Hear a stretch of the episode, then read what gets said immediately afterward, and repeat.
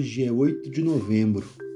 Meu nome é Alan Geraldo e hoje o podcast vai falar sobre economia.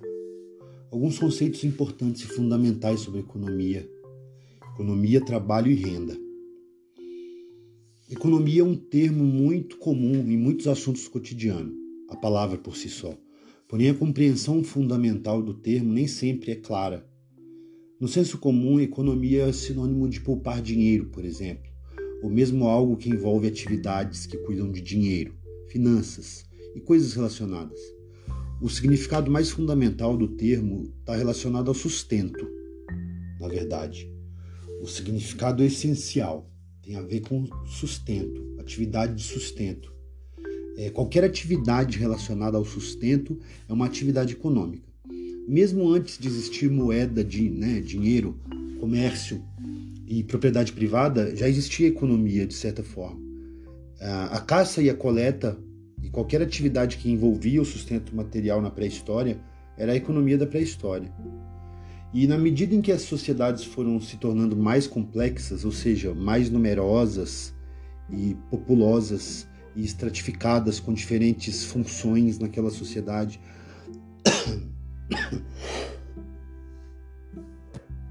Ai, desculpa aí. Então, à medida que foram que a sociedade foi ficando mais complexa, mais estratificada, com diferentes funções é, para aquela sociedade existir, é, as coisas foram acontecendo de forma que a economia foi tomando formas mais complexas de, de organização, que é a ideia de organizar a produção do sustento, o trabalho, a renda, a proteção, a moradia. É, são os fazeres da sobrevivência.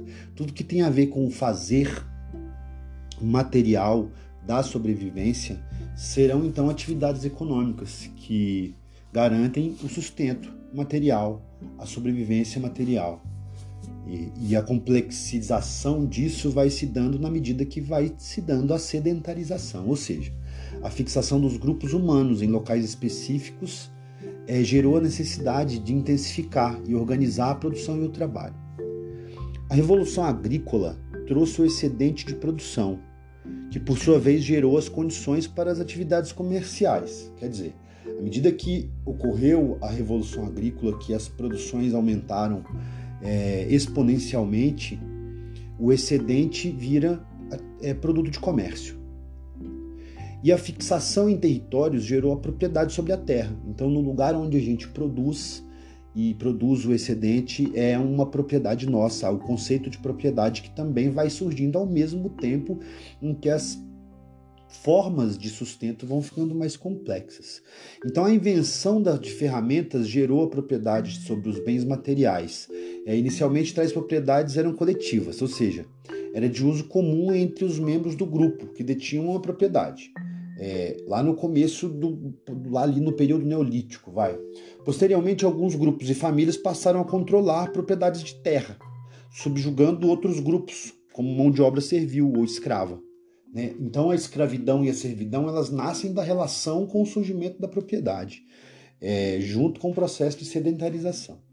Então a sociedade separou o produtor do produto, o trabalhador do fruto do seu trabalho, criou grupos privilegiados que eram se tornam os proprietários da terra por terem é, formas de organização que eles conseguem se estabelecer como proprietários, e você tem castas inferiores de trabalhadores dos não proprietários, que são os servos, depois os escravos, que em diferentes sociedades são utilizados e aplicados de diferentes formas. Porém, a escravidão barra servidão, ela é concomitante ao surgimento das civilizações, a esse processo de formação da economia humana. A economia, enquanto um conjunto de atividades relacionadas ao sustento material, não gerou os problemas da pobreza é, em escala mundial. O que, o que gera as desigualdades, a pobreza e a fome é a forma como se administra a economia, que na realidade é uma questão de política. Então a gente chega num ponto essencial. É, a economia, enquanto atividade de sustento por si só, ela tem uma ciência própria. E a a forma que se dá o acesso às atividades de sustento, a propriedade que permite o sustento, etc., é uma questão de política, de decisão, de organização. Então, por isso que política e economia se confundem tanto. Né? A, a, economia é atividade, a política organiza essa atividade. É, basicamente, é, é mais ou menos isso, é minimamente isso. É, o mundo. Uh, o mundo produz alimento e bens materiais o, o suficiente para todos. Porém, a administração dessa produção não visa a distribuição, mas sim a acumulação. É uma forma de pensar, é uma forma de pensar é, liberal, vai, em sua última instância da, da organização humana liberal, em que o progresso tem a ver, está diretamente proporcional à acumulação. Aqueles que defendem a ideia de que a pobreza é uma questão de escolha, iniciativa, manifestação das leis da natureza, da seleção natural, da predestinação divina, do merecimento pelo cumprimento da moralidade, é, entendem a economia mais como uma lei da natureza. Isso é a essência do pensamento liberal, como eu disse. Esse pensamento entende que a lei da oferta e da procura é o fator responsável pelo, pelo equilíbrio da economia. Desse modo, o acesso ao alimento, à renda, as condições de trabalho, a moradia, a terra, são coisas determinadas pela lei do mais forte, do mais inteligente, do mais astuto, do, do melhor empreendedor, do que tem mais capital, do que tem mais condições de competição. Ao passo que os que não possuem tais adjetivos e condições são submetidos a regras ditadas pelos primeiros, esses que têm as condições, que têm, que detêm é, condições não só do capital, não só material, mas condições de formação, de conhecimento, né? que é a riqueza do conhecimento. A, a, hoje estamos na economia do conhecimento. Então, o acesso ao conhecimento é, por si só, uma riqueza. Assim sendo, no fim das contas, a lei da natureza da oferta e da procura apenas justifica as desigualdades, o sofrimento e a privação de uns para o privilégio e o conforto de outros. Então, é uma narrativa de que o mercado ele tem uma vontade própria, é como se fosse um fenômeno da natureza, como furacões, tempestades, chuvas é, secas que ninguém controla e que ele tem os seus efeitos naturais, que é a desigualdade social. Isso é mais ou menos a visão liberal de economia. É por isso que ah, existem teses, teorias, especialistas, pessoas tentando mostrar que não é, não é assim que funciona né, que a riqueza, a riqueza humana, a riqueza produzida pelo ser humano, ela pode prover todos os humanos minimamente. E é a política, é a nossa capacidade política de diálogo, de compreensão do humano, do mundo e do humano e de como o humano se relaciona com a, a natureza, com os recursos naturais e com os outros grupos humanos. É isso que é possível construir. É, é isso, é isso. Então a ideia aqui é o seguinte: a economia é a dimensão mais importante da sociedade humana, de acordo com o próprio marxismo. A economia é a mais essencial das estruturas entre política, religião, cultura. Economia é a base. Economia é a base.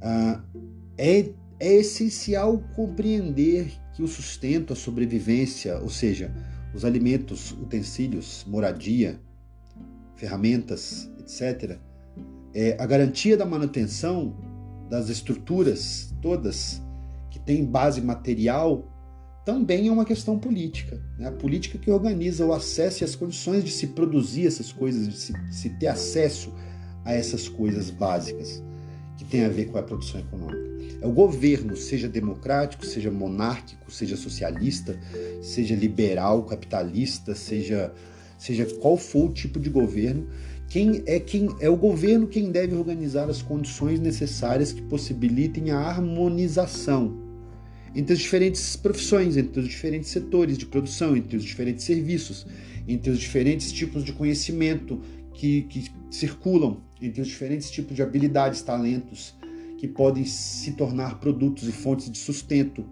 é, para todo mundo, né, de consumo e de sustento, etc.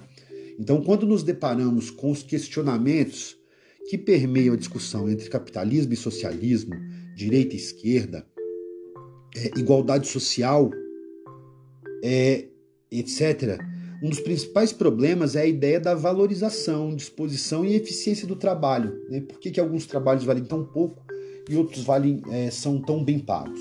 Muitos pensam é, que não é justo uma pessoa que se dedicou a vida toda aos estudos ganhar a mesma quantia de um analfabeto, que nem todos têm a mesma disposição para trabalhar e produzir a mesma quantidade com a mesma eficiência, que não é justo que um preguiçoso seja sustentado pelo trabalhador.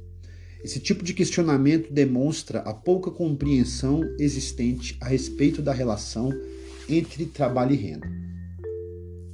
Trabalho é aquilo que transforma, que produz material, algo material ou imaterial, e que tem alguma necessidade ou utilidade à nossa existência e sobrevivência. Ou seja, o valor real do trabalho é a sua necessidade barra utilidade.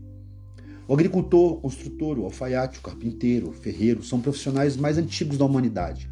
Há também sacerdotes, governantes, o guerreiro, o general, suas funções essenciais à organização da sociedade e também são uma espécie de profissão. Ao longo do tempo surgem inúmeras outras profissões e especialidades. Artistas, professores, operários, administradores, escritores, vendedores, cientistas, engenheiros, médicos, jornalistas, locutores, apresentadores, faxineiros, domésticas, mecânicos, secretário, policiais, advogados, carcereiros, motoristas, jardineiros, maquinistas. Quanto vale o trabalho de cada um desses? Quais são as suas utilidades à sociedade? Qual é a medida dessa utilidade de cada um? Qual a renda adequada à sobrevivência, à necessidade de cada profissional? Como que se mede? Como que se mede o valor da produção de cada um? Como que se mede a diferença e os valores adequados de cada tipo de produção? Do automóvel à educação, do operário que fabrica uh, o parafuso que vai na roda dos automóveis a cada professor que está na sala de aula. Qual é a necessidade barra utilidade de cada um desses produtos, entre aspas, de consumo? Todos são essenciais, são interdependentes. O professor não chega na escola se não tiver um, um veículo que tem um parafuso na roda para ele poder dar aula o operário da, da máquina que produz parafuso ele não vai conseguir operar de certo a máquina se ele não tiver noções básicas de manual, de matemática, de leitura, de interpretação, de medição de tamanho. É, um juiz de direito, por exemplo, precisa de um pedreiro para ter onde morar, de um faxineiro para limpar seu ambiente de trabalho e moradia, de um mecânico para manter seu automóvel funcionando, de um médico para cuidar da sua saúde, de um operário para fabricar os objetos que compõem o seu cotidiano, de um professor para lhe formar e a seus filhos. O funcionamento das sociedades é orgânico e todos os órgãos são vitais. Todos temos potencialidades, habilidades e vocações. E todas são importantes. Alguém que tenha disposição e capacidade de dedicar-se, de se dedicar aos estudos da medicina, por exemplo, teria a mesma disposição e capacidade de se tornar um pedreiro ou um faxineiro? Aquele com vocação intelectual para ciências teria a disposição física para trabalhos que demandam força e resistência física? Não há medida para a valorização do trabalho.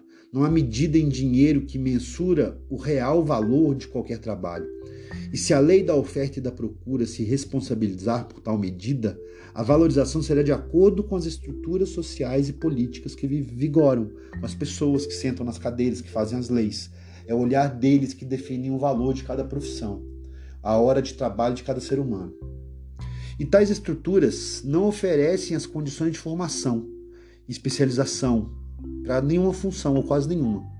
Todas as funções mal pagas, elas elas acontecem de uma forma meio que espontânea, com pouca formação, com qual é uma coisa feita. Você tem uma elite de pessoas que comandam o processo e a mão de obra que não pensa, só executa o que é para fazer sem pensar naquilo que está fazendo. Né? Que é, uma, é um outro tipo de alienação ao próprio trabalho. Você não tem vínculo nenhum com aquilo. Você cumpre uma tarefa sem nenhum vínculo psicológico, emocional, moral, ideológico, nem nada disso. É, outra questão ainda essencial é que as pessoas que fazem a lei elas determinam o tipo de trabalho. O trabalho deixa de ser uma atividade voltada para o bem-estar coletivo serviço da sociedade. Deixa de ser uma contribuição social de cada indivíduo em função da necessidade coletiva. A lei da oferta e da procura desumaniza o trabalho, a sua função, a sua essência, O serviço de um médico se torna um produto, ou seja, a capacidade de salvar e cuidar de vidas é trocada por um determinado valor de dinheiro. E quem não tiver essa quantia não terá o serviço. Do mesmo modo, o professor, o médico seria um médico sem um professor, um médico seria um médico sem um professor? Existiriam ofícios sem professores, mestres? E por que um médico ou um juiz ganham tão a mais que professores? A medida para o valor do conhecimento, dos valores humanos, portanto, qual é a medida para a relação entre trabalho e renda? Em uma sociedade coletiva como as tribos e clãs que ainda mantêm um estilo de vida tradicional, sem características daquilo que se chama civilização, o caçador não era mais importante do que o tecelão. Seus ofícios eram valorizados na medida da necessidade da comunidade, e esse valor não era representado pela quantia de dinheiro ou bens materiais. Nas sociedades mais complexas, ditas civilizadas, né, como a nossa, de base ocidental, católica, cristã, árabe, romana, grega, greco-romana, etc. Uh, nessas sociedades, como a nossa, essa relação é impensável, pois se trata de uma questão de valores humanos. Porém, os valores humanos precisam ser resgatados, aflorados e potencializados, como já foram em comunidades, como ainda são em comunidades tradicionais não ocidentais em muitas delas. E a relação do trabalho e da renda deve ser um dos principais focos dessa mudança de valor. O mal do capitalismo é a acumulação da riqueza e a riqueza pela riqueza, dinheiro pelo dinheiro. O socialismo propõe que o Estado se aproprie de tudo e promova a distribuição. Porém, essa distribuição se viabilizaria pela humanização e valorização do trabalho. É impensável para muita gente que o Estado poderia promover uma distribuição mais justa sem sustentar vagabundos porque muita gente acredita que uh, nós estamos cercados e a maioria das pessoas são vagabundas que não gostam de trabalhar. É, eu, a maioria das pessoas que eu conheço trabalham, trabalham muito e não, não conseguiriam ficar sem trabalhar. A maioria delas, não todas. Então é importante ressaltar isso. É preciso mudar nossa concepção de trabalho. Muita gente não é que não gosta de trabalhar, é que não gosta de trabalhar em um emprego difícil, que ganha muito pouco e muitas vezes se é até humilhado, dependendo do tipo de, de trabalho onde que se realiza esse trabalho. É, essa é a grande questão. E muita gente não está preparado para o tanto de, é, tanto de opções, enorme quantidade de opções e de demandas de trabalhos você tem um país que não tem escolas que preparam as pessoas para os tantos ofícios e demandas que existem.